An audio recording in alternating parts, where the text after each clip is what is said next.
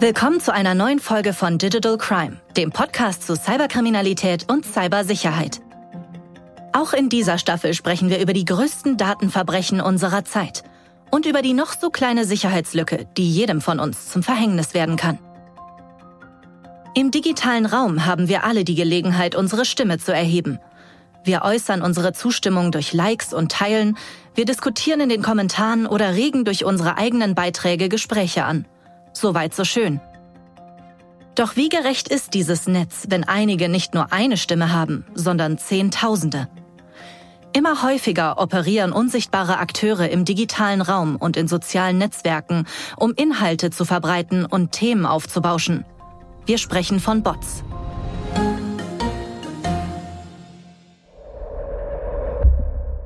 Heute werfen wir einen genaueren Blick auf drei konkrete Fälle, in denen Bots aktiv eingesetzt wurden, um Meinungsbildung zu beeinflussen. Ich spreche mit Heike Winkel von der Bundeszentrale für politische Bildung. Sie können also eingesetzt werden, um einen Menschen zu demütigen, seine Glaubwürdigkeit zu untergraben, ihn einzuschüchtern. Und ich spreche mit Valentin Johann. Er ist Fraud Risk Analyst bei der Telekom. Für uns Analysten ist natürlich das Problem, wie willst du denn erkennen, dass ein Account ein Bot ist, wenn es ein echter Account ist? Aber beginnen wir von vorne. Soziale Netzwerke, Suchmaschinen und Online-Shops. All diese Plattformen werden von zahlreichen Entwicklerinnen im Hintergrund am Laufen gehalten. Doch von Anfang an spielen auch digitale Assistenten eine entscheidende Rolle. Heike Winkel beschäftigt sich täglich mit Desinformationskampagnen und weiß, wie wichtig die Bedeutung von Bots im Netz ist. Das ist, glaube ich, ganz zentral, weil es wichtig ist, sich erstmal klarzumachen, dass Bots, etymologisch kommt der Begriff von Robot, das slawische Wort für arbeiten, und diese Bots arbeiten immer, immer, wenn wir das Internet als Informationsquelle oder als Kommunikationsmedien nutzen. Und sie sind auch nicht immer schlecht. Es gibt viele nützliche Bots, auf deren Funktionalität wir überhaupt nicht verzichten können, wenn es um die Beschaffung von Informationen im Internet geht. Kurz erklärt. Bots sind Computerprogramme, die automatisierte Aufgaben im Internet oder in Computersystemen ausführen. Diese Aufgaben können vielfältig sein. Von einfachen und repetitiven Aktionen wie das Sammeln von Informationen oder das Beantworten von Anfragen bis hin zu komplexeren Aufgaben wie das Steuern von sozialen Medien oder das Aufführen von E-Commerce-Transaktionen. Bots können von Menschen gesteuert werden, um ihnen bei bestimmten Aufgaben zu helfen.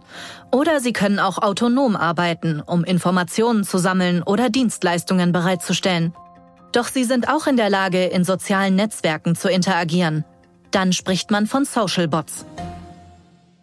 Valentin Johann schützt täglich Kundendaten und identifiziert mögliche Angriffspunkte in verschiedensten Anwendungen. Er weiß, dass interaktive Bots nichts Neues sind.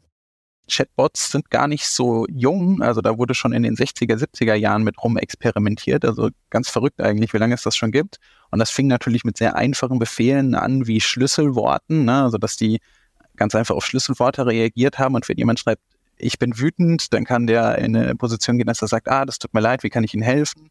Oder wenn er sagt, ah, ich freue mich, dann sagt man, ach, das ist schön, ne? vielen Dank, teilen Sie doch uns Ihre Meinung mit oder sowas. Ne? Also das kann auch schon sehr simpel sein. Digitale Helfer für EntwicklerInnen und Kundenchats für einfache Anliegen sind zweifellos nützlich. Missbraucht werden können sie trotzdem.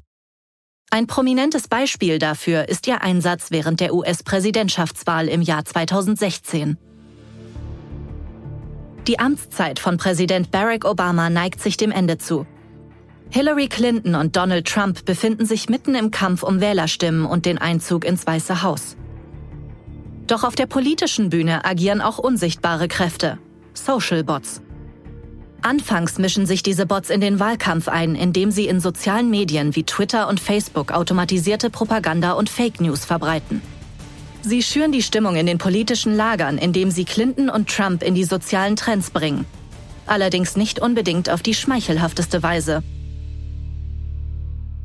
Heike Winkel verfolgt den breit angelegten Einsatz von Bots in den US-Wahlen.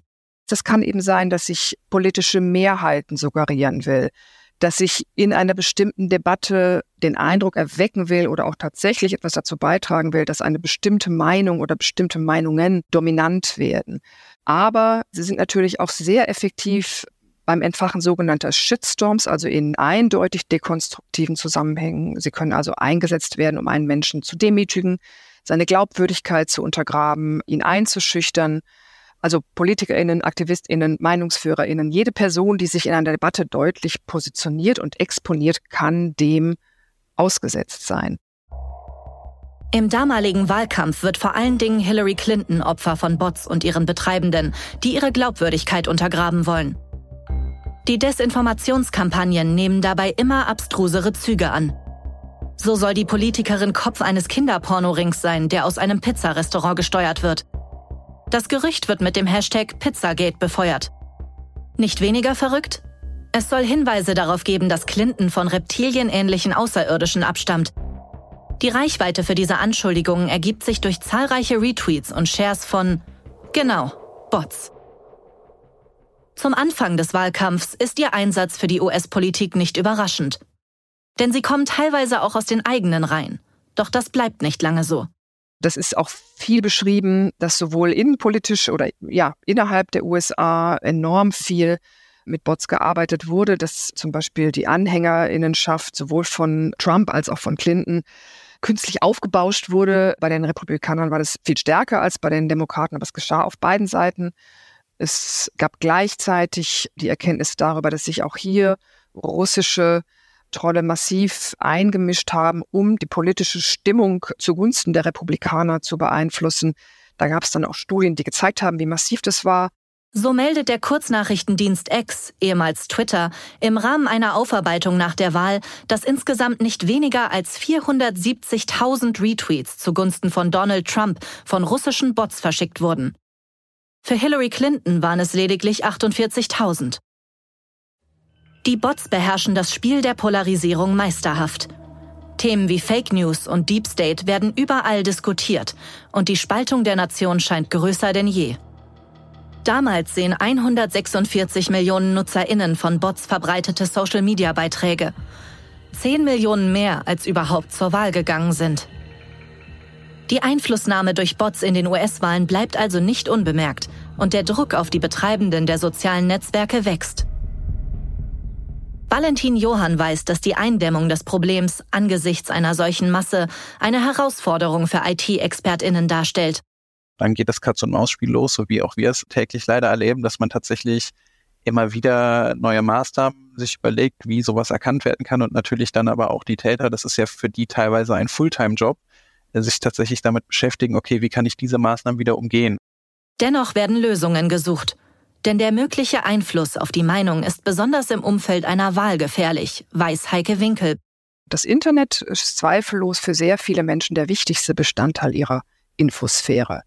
Das heißt, sie beziehen sowohl ihre nachrichtlichen Informationen aus digitalen Quellen und kommunizieren aber auch beruflich und privat in sozialen Netzwerken, nicht nur um sich zu informieren, sondern eben auch um sich auszutauschen. Und diese Informationen überlappen sich. Und allein schon deshalb spielt das Internet eine sehr große Rolle. Seit dem vermehrten Einsatz von Social Bots gestaltet sich die Identifikation vermeintlicher Meinungstrends und Mehrheiten im Internet als schwierig. Der tatsächliche Einfluss auf die Ergebnisse der US-Wahl 2016 ist im Nachhinein schwer zu quantifizieren. Die Besorgnis bezüglich möglicher unzulässiger Einmischungen in künftige Wahlen, insbesondere von ausländischen Akteuren, bleibt aber bestehen. Seit den Wahlen 2016 in den Vereinigten Staaten von Amerika ist das kontinuierlich so. Wir hatten große Sorge dann im politischen Berlin über eine Einflussnahme auf die Bundestagswahlen hat sich ja herausgestellt, dass die dann doch recht äh, begrenzt war. Da gab es dann auch kritische Stimmen, zum Beispiel von Chaos Computer Club, die gesagt haben, Twitter ist sowieso in Deutschland äh, nicht so einflussreich, dass die ernsthaft was ausrichten können. Und gleichzeitig ist davon auszugehen, dass Bots Meinungen nur vertiefen, aber gar nicht beeinflussen können. Also da kommen ganz viele Aspekte noch rein. Aber es ist schon mal entscheidend, dass wir seit 2016 spätestens bei allen Wahlen und wichtigen Vorgängen wirklich massive Bot-Aktivitäten haben. Brexit, Corona, you name it. Und das ist etwas, womit wir uns auseinandersetzen müssen. Gesteuerte Bots stellen aber nicht nur eine Gefahr für die Politik dar. Auch am Aktienmarkt wappnet man sich zunehmend vor ihrem Einfluss. In unserem zweiten Beispiel haben nämlich Socialbots erhebliche Gewinne für Kleinanlegerinnen erzielt, während Banken und Hedgefonds massive Verluste hinnehmen mussten. Es ist Januar 2021. Bisher beherrschen besonders die Big Player den Aktienmarkt, Banken und Großinvestoren. Doch an diesem Wintertag beginnt ein Kampf zwischen David und Goliath, wie er später auch genannt wird. Eine Reddit-Community tut sich zusammen, um gemeinsam gegen große Hedgefonds anzugehen. Kurz erklärt. Im Gegensatz zu herkömmlichen Investmentfonds können Hedgefonds in eine Vielzahl von Vermögenswerten investieren, darunter Aktien, Anleihen, Rohstoffe und Währungen. Ihr Ziel ist es, unabhängig von der Marktrichtung Gewinne zu erzielen. Sie verwenden oft komplexe Anlagestrategien, um Risiken zu minimieren und Renditen zu maximieren. Dazu gehören auch Leerverkäufe, mit denen sie auf fallende Kurse setzen können. Hedgefonds richten sich in der Regel an wohlhabende und institutionelle Anlegerinnen und erheben oft hohe Gebühren, einschließlich einer Managementgebühr und einer erfolgsabhängigen Gebühr basierend auf den erzielten Gewinn.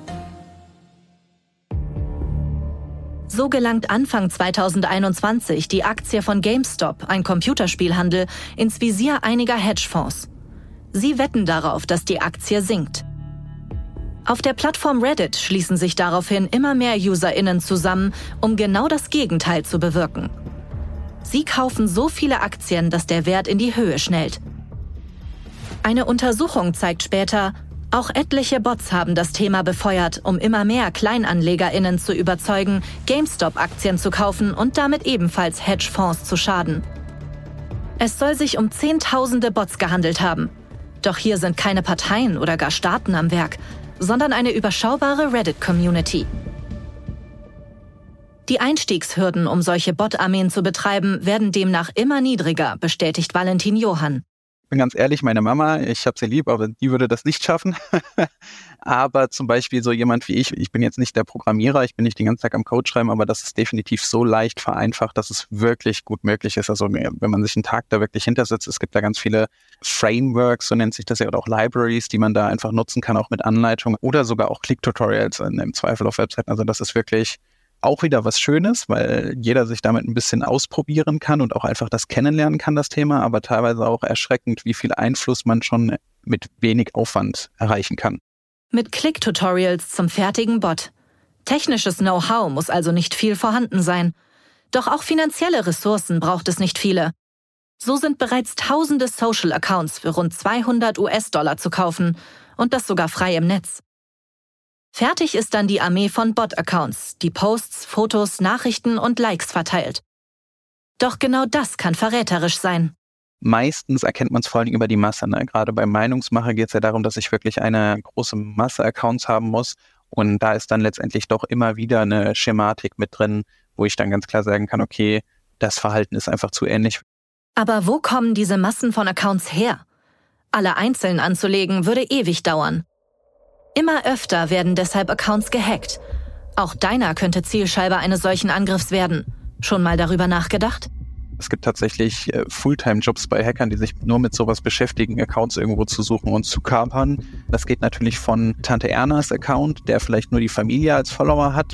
Auch mit denen kann man was erreichen, klar, keine Frage. Aber natürlich gibt es hier insbesondere dann auch solche sogenannten VIP-Accounts ne, von entweder hohen Tieren in, in Firmen oder eben auch im staatlichen Kontext.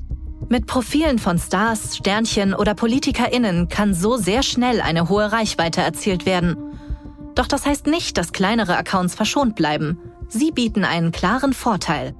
Es geht vor allen Dingen darum, dass man einen lebendigen Account hat, dass der einfach wirklich echt ist. Und das für uns Analysten ist natürlich das Problem, wie willst du denn erkennen, dass ein Account ein Bot ist, wenn es ein echter Account ist? Und so ist es erst recht für normale UserInnen schwer, Fake-Content zu erkennen. Auch im Fall der GameStop-Aktie können so echte von unechten Profilen in der Diskussion kaum voneinander unterschieden werden. Die Rallye scheint kaum aufzuhören. Der Börsenpreis steigt von 20 Euro auf unglaubliche 480 Euro. Insgesamt ist das Unternehmen an der Börse plötzlich über 20 Milliarden Euro wert. Kleinanlegerinnen machen Millionen, die Hedgefonds straucheln und verlieren Milliarden. Am 28. Januar beschließen die großen Online-Broker, den Handel mit der Aktie zu stoppen, um die Rallye zu beenden. Bis heute wird diskutiert, ob dieser Eingriff rechtens war. Übrigens, jetzt steht die Aktie wieder bei unter 20 Euro. Kommen wir zu unserem letzten Fall und gleichzeitig einem der jüngsten Beispiele, in dem die Bots eine maßgebliche Rolle in der Kommunikation gespielt haben. Dem Ukraine-Krieg. Nach Beginn des Krieges wird schnell klar, die Kämpfe finden nicht nur auf dem Boden statt, sondern drehen sich auch um die Informationshoheit. Heike Winkel beobachtet den Einsatz von Bots in dem Zusammenhang schon seit längerem. Mit Blick auf den russischen Angriffskrieg, der aber nur die Intensivierung des russischen Krieges gegen die Ukraine seit Jahren schon ist, arbeitet Russland wirklich sehr, sehr stark mit botgesteuerten Desinformationsstrategien. Wir kennen, denke ich, alle die berühmt berüchtigten Trollfabriken, deren Gründer Jewgeni ähm, Prigozhin war. Und diese Trollfabriken sind ein sehr eindrückliches Beispiel dafür, dass hier wirklich sehr große Ressourcen eingesetzt werden. Kurz erklärt. Als Trollfabriken werden Einrichtungen oder Organisationen bezeichnet, die sich darauf spezialisiert haben, Desinformationen und Propaganda in sozialen Medien und anderen Online-Plattformen zu verbreiten. Diese Einrichtungen verfolgen oft das Ziel, politische Unruhen, Zwietracht und Verwirrung in anderen Ländern zu schüren, indem sie gefälschte Informationen und kontroverse Inhalte verbreiten. Ein bekanntes Beispiel ist die sogenannte Internet Research Agency aus Russland, die verdächtigt wurde, Einmischungen in ausländische Wahlen und politische Angelegenheiten zu betreiben.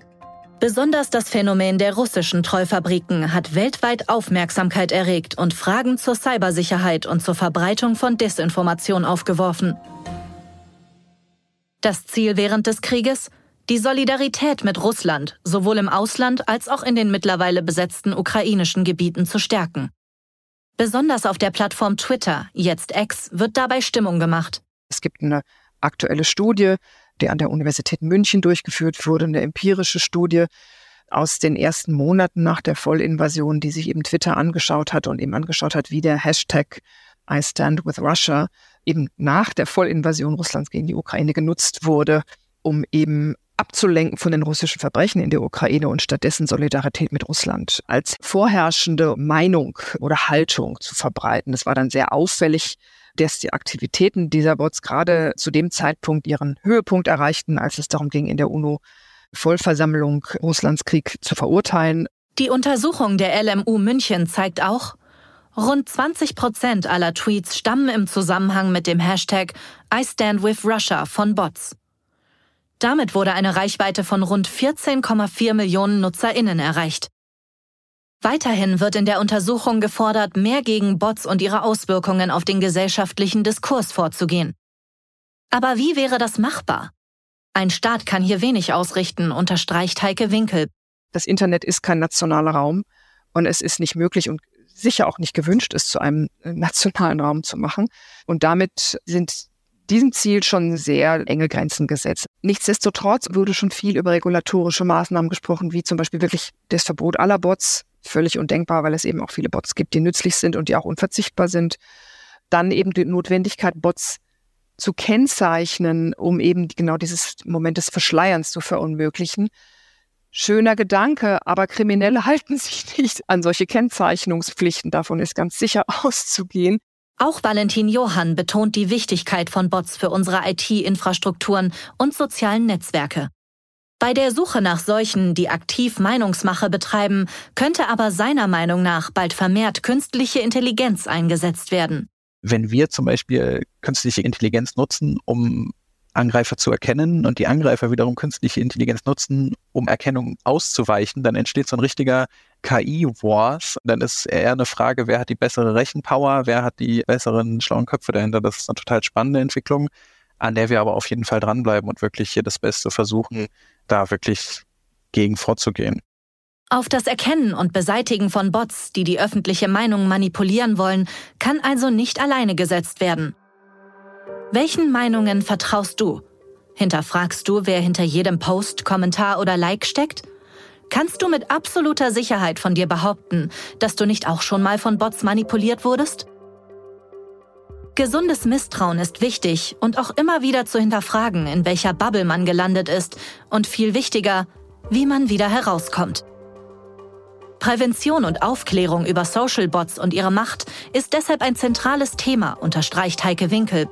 Media Literacy, Medienkompetenz, Resilienz, das sind so die gängigen Stichworte. Und das beginnt wirklich auf der individuellen Ebene, dass es wichtig ist, dass jede Person, die das Internet nutzt und digitale Medien nutzt, weiß, wie die funktionieren. Es ist wirklich wahr, das ist das Allerwichtigste.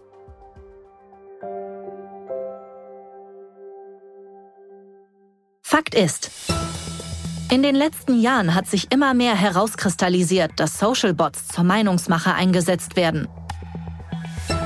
Sie werden als gängiges Mittel genutzt, um Fake News zu verbreiten und zusätzlich Reichweite für Meinungen oder Positionen zu erzielen. Mittlerweile können sie schon mit wenig technischem Know-how programmiert und eingesetzt werden. Seit der US-Wahl 2016 ist klar, es besteht grundsätzlich die Gefahr ausländischer Eingriffe im Vorfeld von demokratischen Wahlen und damit eine Einflussnahme in fremde Rechtssysteme. Das Netz ist kein nationaler Raum. Dadurch werden regulatorische Maßnahmen gegen den Einsatz von Bots erschwert. Mehr Informationen findest du wie immer in den Show Notes. Wenn dir die Folge gefallen hat, dann abonniere Digital Crime, um keine der weiteren Folgen zu verpassen. Und lass uns doch eine Bewertung da. In zwei Wochen geben wir dir praktische Tipps und Ratschläge an die Hand, wie du Social Bots erkennen und von ihnen nicht getäuscht werden kannst.